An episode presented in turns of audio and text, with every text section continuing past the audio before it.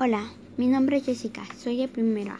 Hoy les voy a seguir leyendo la novela 20.000 leguas de viaje submarino, capítulo 1.